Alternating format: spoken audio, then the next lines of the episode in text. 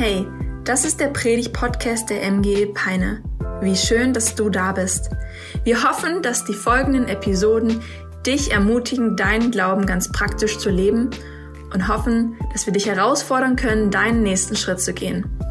Und jetzt geht's los. Viel Spaß. Ich möchte einsteigen und euch äh, von jemandem erzählen, der für mich mal ein ganz, ganz, ganz großes Vorbild war. Und zwar war das dieser junge Mann hier. Ähm, sein Name ist Jason. Jason, falls ihr das nicht sehen könnt, Jason äh, kann Karate, wie man hier sehen kann, und er konnte das sehr, sehr gut. Jason war mein Jugendleiter, als ich Teenie war in der Kirche. Äh, war er mein Jugendleiter und ich fand ihn mega cool. Er war super nett und er war mein Idol. Er war wirklich mein Idol und ich wollte unbedingt so werden wie er. Ich wollte unbedingt auch so gut Karate können wie er. Ihr müsst wissen, er war äh, Trize-Weltmeister. Also er war bei der WM auf dem dritten Platz und hat die Bronzemedaille geholt. Und äh, Felix dachte sich, cool, das mache ich auch. Ich wollte auch richtig hoch hinaus. Und was habe ich gemacht? Ich habe angefangen. Ich habe mir natürlich sofort einen richtig teuren Karateanzug auch gekauft. Ich bin äh, in einen Verein gegangen. Ich habe äh, mir Zeitschriften geholt. Meine kleinen Brüder mussten meine Dummies spielen, weil ich an denen praktisch die ganzen Techniken ausprobiert habe. Und ich war richtig motiviert. Ja. Und dann äh, habe ich angefangen, dann kriegst du am Anfang den weißen Gürtel, wenn du Anfänger bist. Und irgendwann, wenn du deine erste Prüfung machst, kriegst du den gelben Gürtel und so weiter und so fort. Und dann hat bei mir so ein bisschen die Motivation nachgelassen, weil der Weg vom weißen Gürtel zum schwarzen Gürtel, der ist sehr, sehr weit. Ähm, und ich habe auch gemerkt, boah, in diesem Verein, da gibt es Leute, die sind viel besser als ich und die sind schon viel weiter als ich. Und gegen die zu kämpfen war jetzt auch nicht so cool, weil da hat man in der Regel verloren. Und es war überhaupt nicht einfach, dann immer abends da ins Training und dann vielleicht noch zusätzlich was trainieren und so. Und irgendwann habe ich einfach gesagt, ab Gürtel orange, das war der Nachgelb, habe ich gesagt, so, reicht. Da war mein Karatetraum schon vorbei. Also ich wollte zwar hoch hinaus, deutsche Meisterschaft oder so, aber ich habe dann irgendwann gesagt, nee, ist gut. Und ich glaube, das ist jetzt nichts, was genuin für mich ist, sondern das kennen wir alle, nämlich die Spannung zwischen Traum und Realität. Ja. Der Weg dazwischen ist sehr, sehr weit manchmal. Ja. Sehr, sehr weit. Ähm, das kennen wir alle. Ich sage nur Neujahrsvorsätze. Ne? Man möchte ganz viele Dinge anders machen und man versucht es auch. Und nach zwei Wochen ist es echt super schwer, weiterzumachen. Ne? Ich bin richtig gut darin, Dinge anzufangen. Könnt ihr meine Frau fragen, kann die euch ein Lied von singen. Ich bin nämlich sehr impulsiv. Wenn ich eine Idee habe, dann muss ich sofort. Letztes Jahr ich, bin ich auf den Trichter gekommen, ich werde jetzt Gemüse auf unserem Balkon züchten. Und ich bin, also ich habe die Idee, eine Stunde später stand ich im Baumarkt sozusagen vor, vor dem Regal und habe mir alles rausgesucht, manche Sachen nicht gefunden, dann habe ich die im Internet bestellt. Ich habe richtig Geld rausgehauen, zack, das alles, war alles schon fertig auf dem Balkon. Ja, ich glaube, wir haben zwei, drei kleine Tomaten geerntet am Ende von dem, was da stand. Da standen 20 Töpfe. Aber ich hatte einfach nicht, ich hatte nicht das Durchhaltevermögen. Ja, ich habe es versucht. Ich habe auch richtig gut angefangen, würde ich sagen. Aber das hat nicht gehalten. Und ich denke, ihr, wahrscheinlich der ein oder andere, kann sich damit so ein bisschen identifizieren. Vielleicht kennt ihr das. Und ich glaube, das ist etwas, das findest du auch in deinem christlichen Leben wieder. Auch in deiner Nachfolge, ähm, auch in deinem christlichen Leben gibt es Dinge, wo der Traum und die Realität weit auseinander sind. Also ich habe euch hier mal was mitgebracht. Und zwar das hier. Das ist eine Erinnerung aus meiner Studienzeit mit Lukas und Marie. Das sind Bibelverse. Ich hatte nämlich mal eine Predigt gehört, eine Predigt gehört, eine Idee bekommen und dachte mir, Bibelverse auswendig lernen, das ist es. Das ist es, ja. Also, ich hatte wie eine Idee, ja, und ich dachte mir, Hammer, das mache ich jetzt. Ich habe ein paar Vorlesungen dafür verwendet, mir diese Bibelverse aufzuschreiben. Das sind ähm, fünf Bibelverse, glaube ich, die ich hier habe. Aber so wie Felix ist, hat er sich nicht nur diese fünf aufgeschrieben, sondern diese hundert hat er sich aufgeschrieben. Also ich habe dieses Paket heute noch sozusagen. Also ich habe mir das alles aufgeschrieben. Super Bibelverse, richtig gut. äh, und bin dann nach Mittagessen immer in den Wald gegangen, spazieren und habe die auswendig gelernt. Und es hat richtig gut funktioniert in der ersten Woche. Weil in der zweiten Woche hat es geregnet, dann konnte man nicht in den Wald spazieren, dann gehen ja auch diese Karten kaputt. Und ähm, also ich habe mein Bestes gegeben, aber es hat dann geregnet und in der Woche danach musste ich ziemlich viel lernen. Und ich hatte nicht so viel Zeit jetzt in den, aber wisst ihr, da lagen diese, diese Haufen lag auf meinem Schreibtisch, ja. Ich hatte es versucht, ja, ich habe es versucht, aber ich habe es irgendwie nicht geschafft. Die habe ich auswendig gelernt, die lagen auf meinem Schreibtisch und schrien mich an, lern mich auswendig. Und es war echt deprimierend, weil ich habe irgendwann festgestellt, das, was ich mir vorgenommen habe, diese gute Idee, die ich hatte, ich bin einfach gescheitert. Es hat nicht geklappt. Und es war kein gutes Gefühl, mir selber das einzugestehen. Da lag dieser Stapel und ich habe diesen Stapel gesehen und ich war schon so, oh, ich will da gar nicht hingucken. Ja? Irgendwann habe ich ihn irgendwo verstaut in der Schublade. Also das ist praktisch original. Das ist wie archäologisch ausgegraben. Der sah damals ganz genauso aus, mit genau demselben Gummi. Ja? Ich habe ihn extra für euch mitgebracht. Der Punkt ist, als ich dann irgendwann, dann ist dann oft so, dann sitzt du in so Predigten oder Vorlesungen und dann steht der Dozent vorne und sagt, ja, und den Vers kennt ihr ja alle auswendig. Und ich dachte mir immer so, nein, ich kenne den nicht auswendig.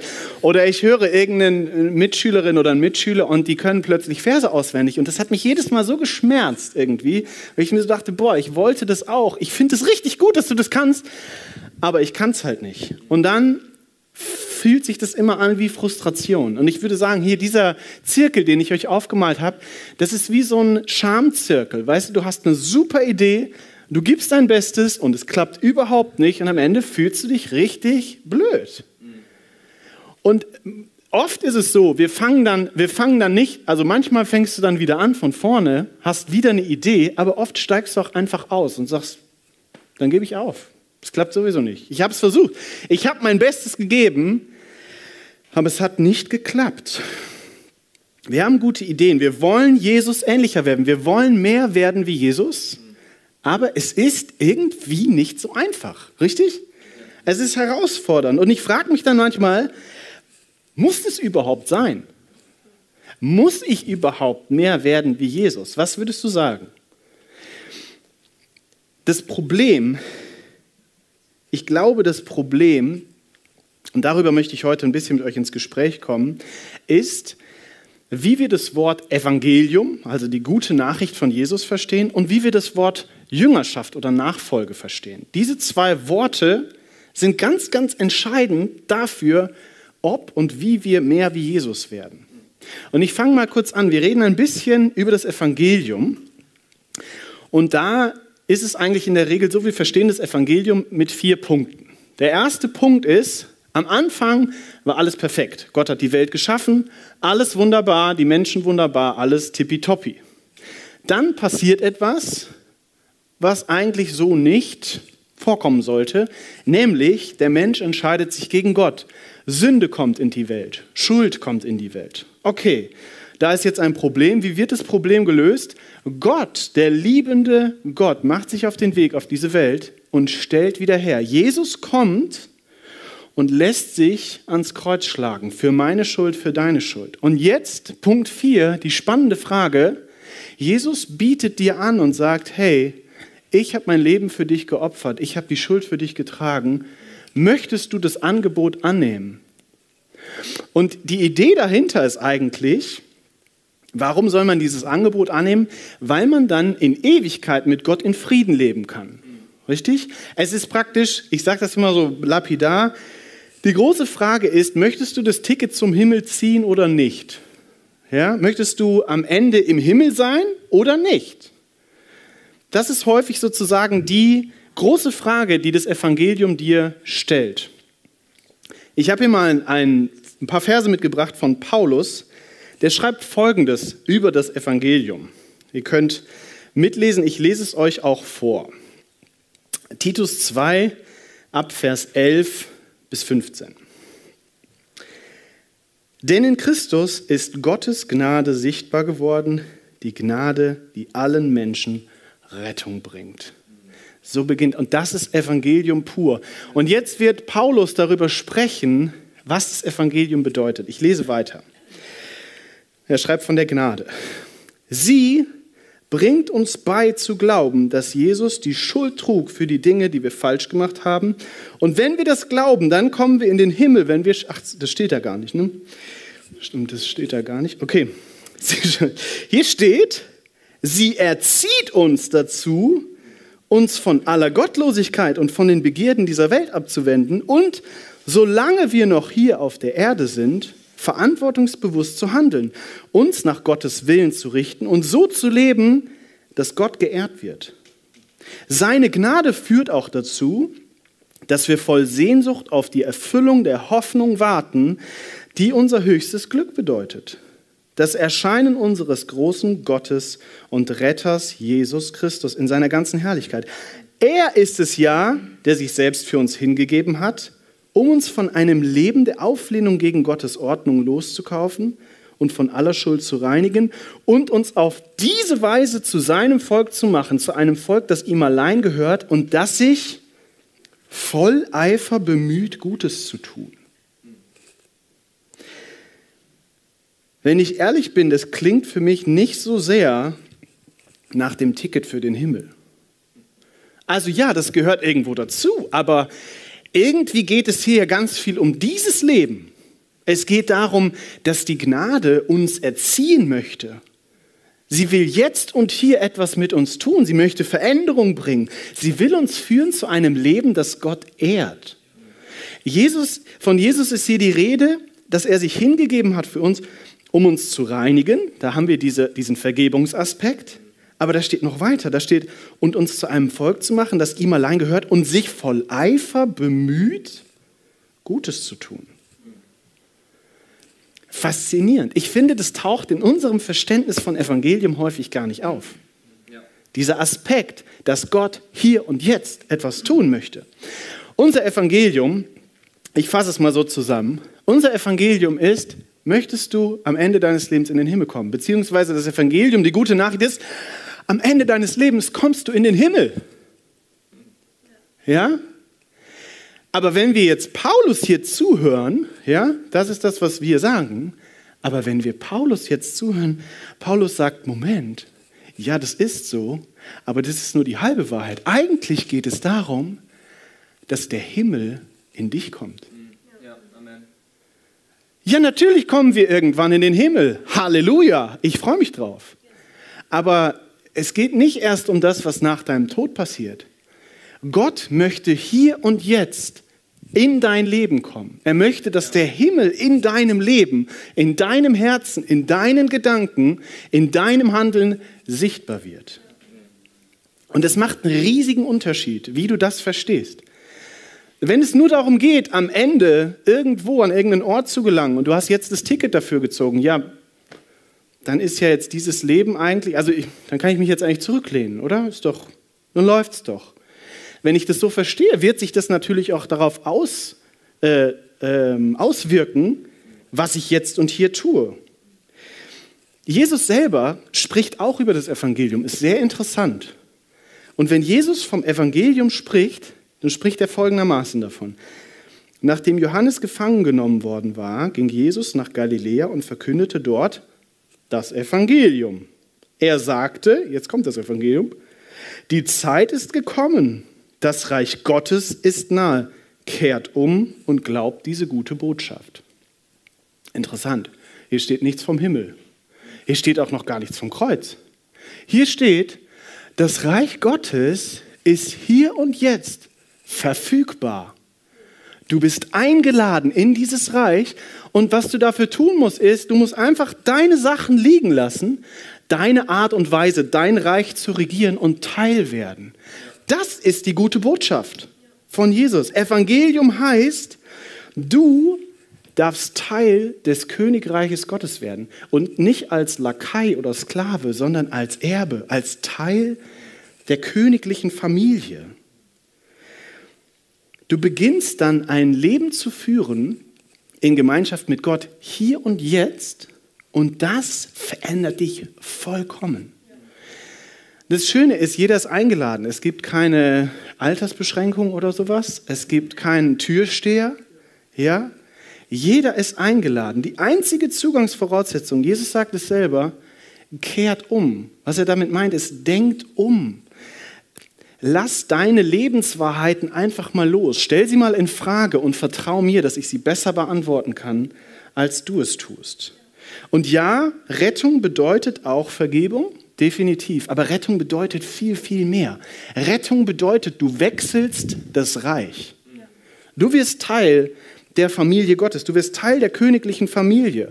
Das Evangelium heißt, Jesus ist König. Und zwar hier und jetzt. Das ist die gute Nachricht. Nicht irgendwann irgendwo in, irgendeiner, in irgendeinem Himmel, wo alles weiß ist und wir dann irgendwie was. Wir haben da so komische Vorstellungen von. Und es lähmt uns für hier und jetzt. Nein, Jesus ist jetzt König und du bist eingeladen, Tochter und Sohn des Königs zu werden. Und dann zieht der Himmel in dein Leben ein. So, und jetzt denkst du dir, Felix, es ist richtig schön, dass du mir das alles erzählst, aber wir haben doch vorher über das Versuchen gesprochen. Es klappt einfach nicht. Ich habe doch schon alles versucht. Ich habe doch schon alles gegeben. Ich habe versucht, Jesus zu folgen. Ich habe versucht, liebevoller zu sein. Ich habe versucht, großzügiger zu sein. Ich habe versucht, meiner Frau besser zuzuhören. Ich habe mein Bestes gegeben. Und jetzt sprechen wir über das zweite Wort, nämlich über Jüngerschaft. Und Jesu Einladung heute für dich ist eine ganz simple. Hör auf, es zu versuchen. Hör auf, es zu versuchen. Hör auf, es auf deine Art und Weise zu versuchen. Ich will euch das ein bisschen erklären. Es gibt eine wunderbare Textstelle, wo Jesus dich einlädt, die Dinge neu zu sehen. Und zwar ist es in Matthäus 11, das ist eine ganz bekannte Bibelstelle, ähm, ab Vers 28 bis 30. Lass uns das mal kurz zusammen lesen. Jesus sagt folgendes zu den Menschen, die es die ganze Zeit versuchen und nicht schaffen. Er sagt, kommt zu mir, ihr alle, die ihr euch plagt und von eurer Last fast erdrückt werdet, ich werde sie euch abnehmen. Nehmt mein Joch auf euch und lernt von mir, denn ich bin gütig und von Herzen demütig. So werdet ihr Ruhe finden für eure Seele, denn das Joch, das ich auferlege, drückt nicht, und die Last, die ich zu tragen gebe, ist leicht. Was hat es jetzt mit Versuchen zu tun, Felix?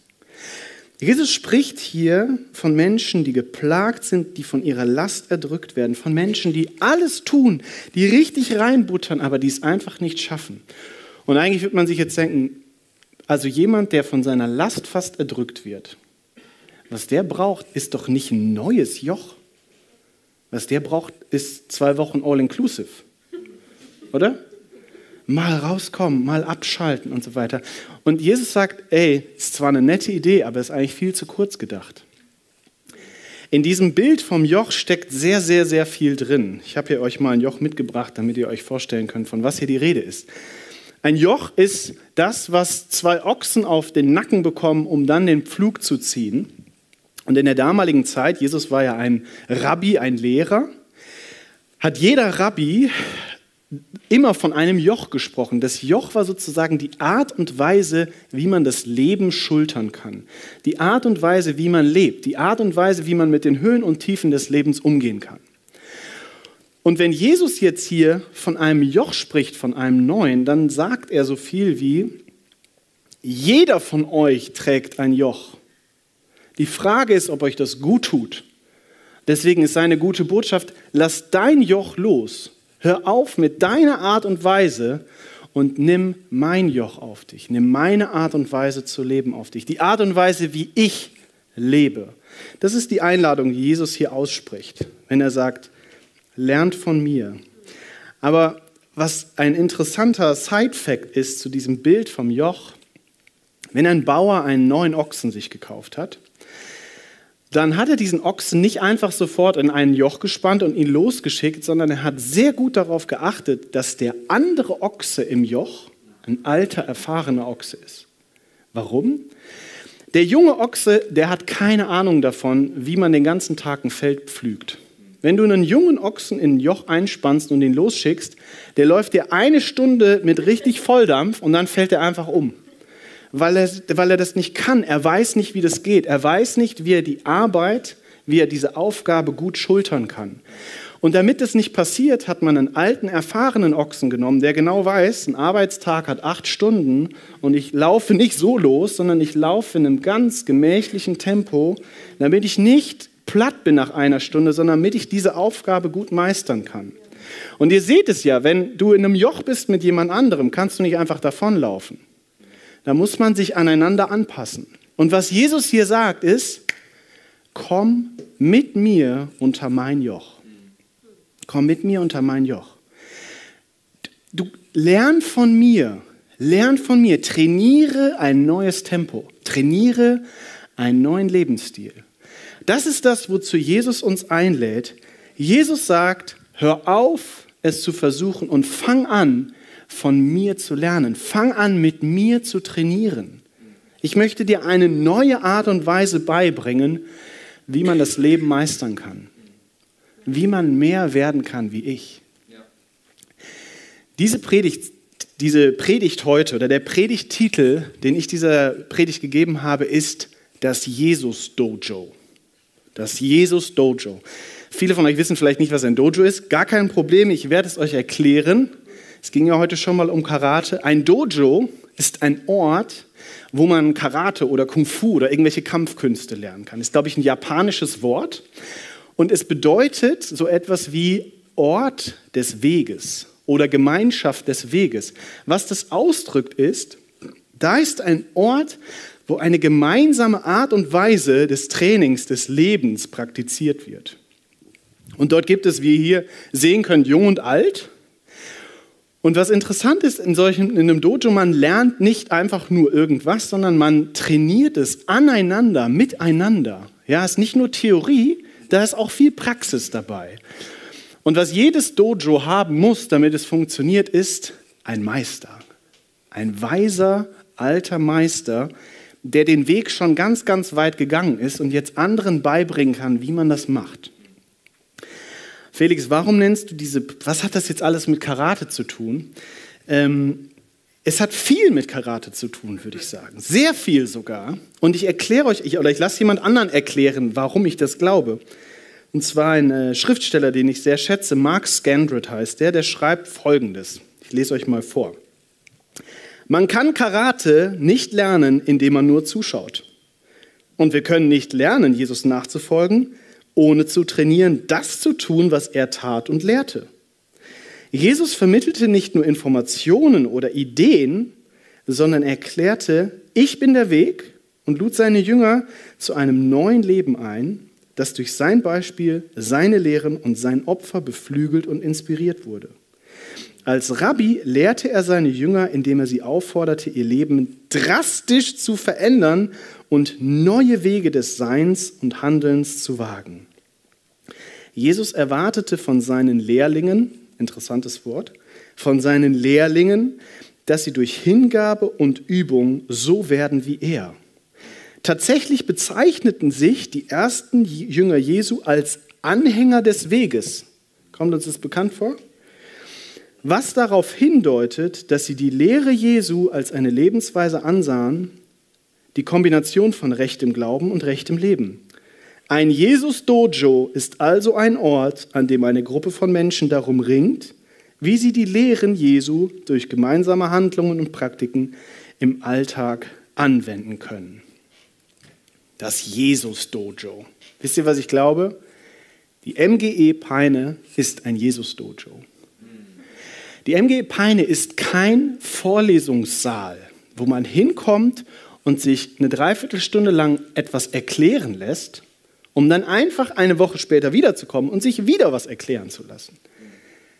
Kirche Jesu Christi ist eine Gemeinschaft des Weges, ist ein Ort des Weges. Unser Ziel, falls dir das noch nicht bewusst ist, unser Ziel ist es, mehr zu werden wie Jesus. Das ist unsere Bestimmung, nichts anderes. Von da aus fließt auch alles. Ein Dojo ist ein Ort, an dem man übt und trainiert, und zwar auf das Ziel hin, dem Meister ähnlich zu werden. Und genau das tun wir hier. Wir lernen, wir trainieren, wir probieren aus, wir praktizieren, um Jesus ähnlicher zu werden. Und die spannende Frage ist, glaubst du, dass das möglich ist? Das ist nämlich sehr entscheidend dafür, wie du das Ganze angehst. Wenn du sowieso glaubst, dass das nicht möglich ist, dann wirst du es versuchen und es wird nicht klappen. Dann war es das. Wir haben vorher viel über das Versuchen gesprochen. In einem Dojo geht es nicht ums Versuchen. In einem Dojo geht es ums Trainieren. Wisst ihr, was der Unterschied zwischen Versuchen und Trainieren ist? Trainieren geht davon aus, dass Veränderung möglich ist. Trainieren geht dafür, davon aus, dass tatsächlich eine Änderung stattfinden kann. Ein Versuch ist eine einmalige Sache. Und da kannst du dich auch anstrengen, wie du willst. Aber ein Versuch denkt sich, vielleicht klappt's. Training geht davon aus, das wird definitiv klappen. Dafür bin ich ja hier.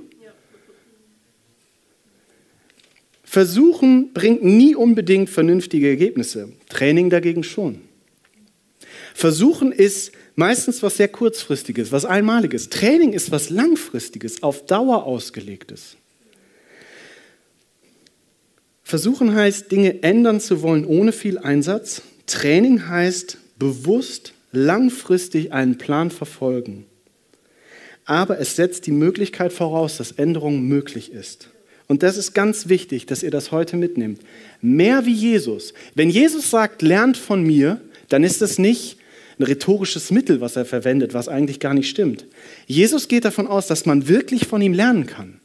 Und wenn er euch und mich und uns dazu heute einlädt, dann meint er das ernst. Jesus ist davon überzeugt, Veränderung ist möglich. Und wenn er davon überzeugt ist, dann dürfen wir auch davon überzeugt sein. Was ist das Ziel? Was ist das Ziel von diesem Training? Mehr wie Jesus ist das Ziel. Aber was heißt das, mehr wie Jesus? Auch hier habe ich einen sehr schlauen äh, Mann, einen Pastor aus New York, der Folgendes dazu sagt. Das, das ist das Ziel geistlicher Veränderung, also praktisch das ist das Ziel von mehr wie Jesus. Lerne in Liebe zu denken, zu lieben, zu handeln und zu wollen und all das auf Gott hin ausgerichtet. Nicht das Unterdrücken und Entfernen deines Verlangens, sondern eine Reorientierung der Sehnsüchte deines Herzens in Gottes Richtung ist das Ziel. Um das ganz einfach zu sagen, was wir trainieren, ist eins sein mit Gott dem Vater. Wenn du das Leben von Jesus anguckst, das Charakteristikum, was am stärksten heraussticht, Jesus ist so eng verbunden mit seinem göttlichen Vater und daraus fließt alles andere, was er tut. Er ist so nah dran. Er sagt irgendwann, ich tue nichts, ohne dass der Vater es mir gesagt hat. Ich sage nichts, was der Vater mir nicht gesagt hat. Der ist so nah dran an Gott, dem Vater. Und das ist das Ziel, diese Liebe zu Gott, dem Vater, dieses Einssein, diese Nähe mit Gott, dem Vater zu trainieren. Ich würde sagen, das ist der Kern von mehr wie Jesus, weil alles andere fließt aus dieser Liebe Gottes, aus diesem Einssein mit Gott, dem Vater. Ich habe euch vorher diese Versuchsspirale gezeigt. Ja? So funktioniert es nicht. Wenn wir dieses Einssein mit dem Vater trainieren wollen, müssen wir etwas anders vorgehen. Und zwar folgendermaßen. Wir gehen nicht mehr von einer Idee aus oder einem Impuls, sondern wir sagen ganz bewusst, das ist eine Übung. Eine Übung. Wir trainieren ja. Das ist eine Übung. Eine Übung im Sinne von Jesus. Wir gucken uns einfach an, was hat Jesus getan? Was waren seine regelmäßigen Übungen, die er selber praktiziert hat? Was hat Jesus regelmäßig getan? Und wir gucken, uns, wir gucken uns das an und dann fangen wir einfach an, das selber zu tun. Aber nicht, wir versuchen es nicht im Sinne von, hoffentlich klappt es oder hoffentlich kriegen wir eine gute Note, sondern wir tun es, um in diese Nähe zu Gott zu kommen. Mal klappt das, mal klappt das nicht. Aber wir tun es ja auch nicht, um eine gute Note zu kriegen, sondern wir tun es, um zu trainieren, in Gottes Nähe zu sein. Ja. Weil wir davon ausgehen, dass das immer mehr werden kann. Ich habe euch hier mal ein paar Beispiele aufgeschrieben. Das sind Dinge, die Jesus regelmäßig getan hat. Jesus ist zum Beispiel regelmäßig, kannst du lesen, morgens, wenn es noch dunkel war, alleine weggegangen, um Zeit mit Gott dem Vater zu verbringen. Regelmäßig.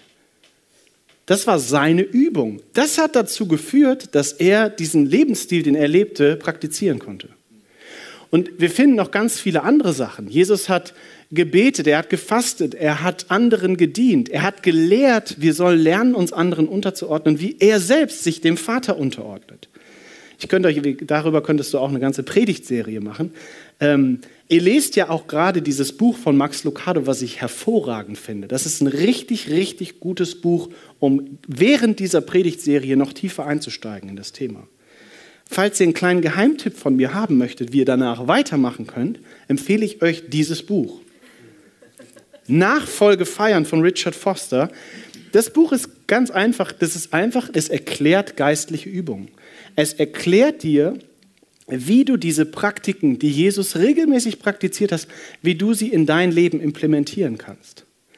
Und ich wiederhole es nochmal, nicht um es zu versuchen, nicht um es zu schaffen, sondern um es zu lernen, um es zu trainieren. Und dabei ist ganz, ganz wichtig, wenn wir bei dieser Übung sind, dass du da anfängst, wo du jetzt bist und nicht da, wo du gerne wärst. Wenn du gerne lernen möchtest, so wie Jesus morgens in die Stille zu gehen, dann bitte nimm dir nicht vor, zwei Stunden in die Stille zu gehen. Nimm dir vor, zwei Minuten in die Stille zu gehen. Vielleicht reicht es erstmal. Äh, die Kids müssen auch noch zur Schule und so weiter und so fort. Zwei Minuten ist super. Es geht darum, dass du Gott begegnest. Es geht nicht darum, dass du eine bestimmte Zeit schaffst. Okay? Daraus kannst du dir noch andere Sachen machen. Du kannst das dann mal eine Woche lang ausprobieren und danach gucken, wie war das so? Was habe ich erlebt in dieser Zeit? Merke ich, dass da was passiert? Ich kann euch von mir sagen, ich habe schon viele solche Experimente gemacht. Manchmal laufen die gut, manchmal laufen sie vielleicht auch nicht so gut, aber ich halte dann danach immer an und frage mich, was ist passiert? Und in der Regel, wenn es um diese Beziehung, um die Begegnung mit Gott geht, ich stelle eine Veränderung fest. Irgendwas passiert in mir, nicht, dass ich super gut werde plötzlich oder so, sondern in der Beziehung zu Gott verändert sich was. In meinem Einssein mit Gott verändert sich was. Und erinnert ihr euch, da wollen wir hin. Das ist das, was wir lernen möchten. Das ist das, wie wir mehr wie Jesus verstehen. Du kannst Gott auch fragen, wo du anfangen sollst. Und bitte verzweifle nicht. Wir trainieren das. Wir sind im Jesus-Dojo, okay? Du merkst, es verändert sich was. Und soll ich euch was sagen, was dann passiert? In der Regel, ich freue mich, wenn ich das feststelle. Ich merke, da passiert irgendwas, Gott spricht zu mir oder, oder ich merke irgendwie, da stelle ich fest, wow, da habe ich noch so viel zu lernen. Aber selbst das ist ja eine Offenbarung Gottes, wo er mir hilft. Und ich kann mich darüber freuen. Ich merke, wie in dieser Beziehung zu Gott etwas passiert. Und diese Freude, dass etwas passiert, führt dazu, dass ich neue Zuversicht bekomme. Und das wiederum führt dazu, dass ich neue Übungen oder dieselbe Übung nochmal mache. Und es ist wie ein Übungszirkel, der sich immer wieder wiederholt. Und dann ist es ganz wichtig, dass wir verstehen, es braucht Zeit. Wir leben im Moment in einer Epoche, wo wir nichts anfangen können mit Dingen, die lange brauchen. Jesus Nachfolge dauert dein ganzes Leben. Und deswegen ist es ganz wichtig, wenn wir Dinge ausprobieren und üben, dass wir Geduld mit uns selber haben. Es braucht einfach Zeit. Es braucht Zeit. Und dann braucht es dazu auch die Höhen und Tiefen des Lebens. Es ist kein luftleerer Raum, in dem das alles stattfindet. Da werden gute Dinge passieren und es werden schlechte Dinge passieren. Aber die sind genau der richtige Ort, um diese Dinge zu üben. Mein, mein letzter Gedanke für euch. Ich würde sagen, es ist nichts anderes als wie mit Kaffee. Mehr wie Jesus zu werden, ist genauso wie anfangen, Kaffee zu trinken. Könnt ihr euch noch erinnern an den ersten Kaffee, den ihr in eurem Leben getrunken habt? Ja? War lecker? War, war nicht so lecker, ne? Boah, nee, fand ich furchtbar. Und wie man das dann so macht, man kippt sich so viel Milch und Zucker rein, dass es halt irgendwann schmeckt, weil es halt dann nach Milch und Zucker schmeckt. Richtig? Dann kann man auch, dann ist man ganz stolz, dass man jetzt auch Kaffee trinkt. Ne? Und mit der Zeit ändert sich das vielleicht so ein bisschen. Du trinkst immer öfter, ja, du gewöhnst dir vielleicht an, morgens eine Tasse Kaffee zu trinken. Und mit der Zeit ändert sich vielleicht die Rezeptur, die Zusammensetzung. Und Jahre später heute trinke ich meinen Kaffee komplett schwarz. Da kommt nichts mehr rein. Ein ganz reiner Kaffee. Und ist es nicht, also ich weiß auch, dass es nicht gut ist, zu viel Kaffee zu trinken. Das weiß ich auch. Aber ist es nicht faszinierend, dass ich etwas angefangen habe, was eigentlich für mich völlig unnatürlich war. Und heute weiß ich sogar, ich sollte es nicht zu viel tun, aber ich liebe es einfach. Und ich finde, Jesus Nachfolge ist genau dasselbe. Es ist nicht so, es ist nicht natürlich für uns. Es ist uns nicht einfach in die Wiege gelegt worden. Aber das, was entscheidend sein wird, ist die Liebe, die sich verändert. Diese Übungen, die Jesus praktiziert, die Übungen, zu der er uns einlädt, die werden unsere Liebe verändern. Wir werden, wir, genau das, was äh, dieser Pastor gesagt hat, wir werden uns reorientieren. Unsere Liebe wird sich von Dingen, die vergänglich sind, die vielleicht auch gut sind, zurück auf, auf Gott lenken. Und dazu seid ihr eingeladen. Ich bin neidisch, dass ich die nächsten Sonntage nicht hier sein kann, um bei eurer Predigtserie mit dabei zu sein, weil ich glaube, dass es eine so wichtige Serie ist. Jesus möchte, dass wir uns hier und jetzt verändern. Er möchte, dass wir hier und jetzt in sein Dojo eintreten. Wisst ihr, oft gehen Menschen Jahrzehnte zur Kirche, aber haben nie angefangen, Jesus wirklich ähnlicher zu werden.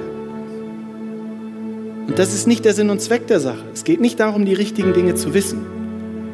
Das auch, natürlich. Aber im Kern geht es darum, Jesus ähnlicher zu werden. Ich möchte euch einladen, mal für euch kurz zur Ruhe zu kommen. Ich habe jetzt viel erzählt, schließt gerne mal die Augen. Und reflektier mal ganz kurz über deinen Alltag. Denk mal über diese, dieses Einssein mit dem Vater nach. Wie ist das bei dir? Merkst du, dass das mehr wird? Merkst du, dass dir das immer mehr Spaß macht? Oder ist es eher was, was du immer versucht hast, aber es hat dich eher enttäuscht. Es hat nicht geklappt. Und du hast es frustriert sein gelassen. Ich möchte dir zusprechen, Gott verurteilt dich nicht. Was er heute zu dir sagt, ist, komm zu mir. Lerne von mir. Wenn du merkst, dass das für dich etwas ist, was du annehmen möchtest, wo du sagen möchtest, ja, ich möchte neu einsteigen in dieses Training. Ich möchte neu einsteigen in diesen Lernprozess. Dann lade ich dich ein, steh doch einfach an deinem Platz auf. Es sieht dich niemand, das ist völlig okay. Aber du kannst Gott zeigen, ich möchte zurück in deine Schule kommen. Oder ich möchte tiefer gehen in deiner Schule. Ich möchte mehr lernen. Ich möchte wirklich einsteigen. Und vielleicht gibt es auch Menschen hier, für die ist das alles neu. Die haben das heute zum ersten Mal gehört. Ich möchte dir sagen, Gott liebt dich so sehr. Er möchte dich, er möchte aus dir einen Menschen der Liebe machen, einen Menschen, der ihm ähnlich ist. Du hast gehört, was das Evangelium bedeutet. Du hast gehört, was diese gute Botschaft bedeutet. Jesus möchte dich einladen in sein Reich. Er möchte dir neue Bestimmungen geben. Er möchte dich reinigen von all deinen Fehlern. Er möchte dich verändern. Wenn du das annehmen möchtest, dann darfst auch du gerne aufstehen, da wo du jetzt bist. Zeig das einfach Gott. Das ist ein Moment zwischen dir und ihm. Ist gar nicht so wichtig, ob das jetzt irgendwer sieht oder sonst was. Mach das gerne mit dir und Gott aus. Ich möchte gerne für euch beten. Und Jesus, ich danke dir so sehr dafür, dass wir alle willkommen sind in deinem Dojo. Egal wie lange wir schon in Kirche sind, oder ob wir heute zum ersten Mal da sind. Du lädst uns ein, von dir zu lernen, wie man wirklich Mensch ist, wie man wirklich ein Mensch mit, mit Bestimmung ist, ein Mensch der Liebe, ein Mensch, der dir ähnlich ist, ein Mensch im Bilde Gottes. Herr, und ich danke dir für all diejenigen, die das heute neu mit dir festmachen, zu Beginn dieser Serie tiefer einzusteigen in deine Schule, Herr.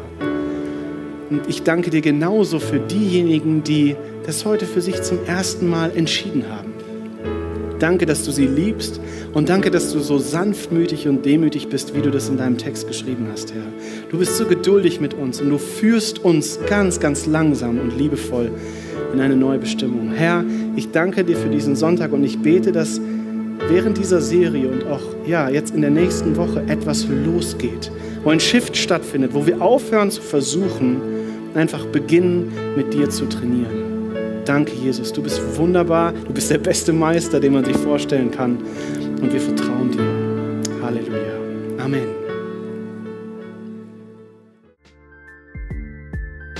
Wow, was für eine starke Predigt. Danke, dass du mit dabei warst. Abonniere gerne unseren Kanal, um weitere Folgen zu hören. Auf unserer Website kannst du vorbeischauen und dort auch unseren Newsletter abonnieren, um alle Events und Infos zu bekommen. Wir würden uns freuen, von dir zu hören. Bis dahin, Gottes Segen und bis zum nächsten Mal.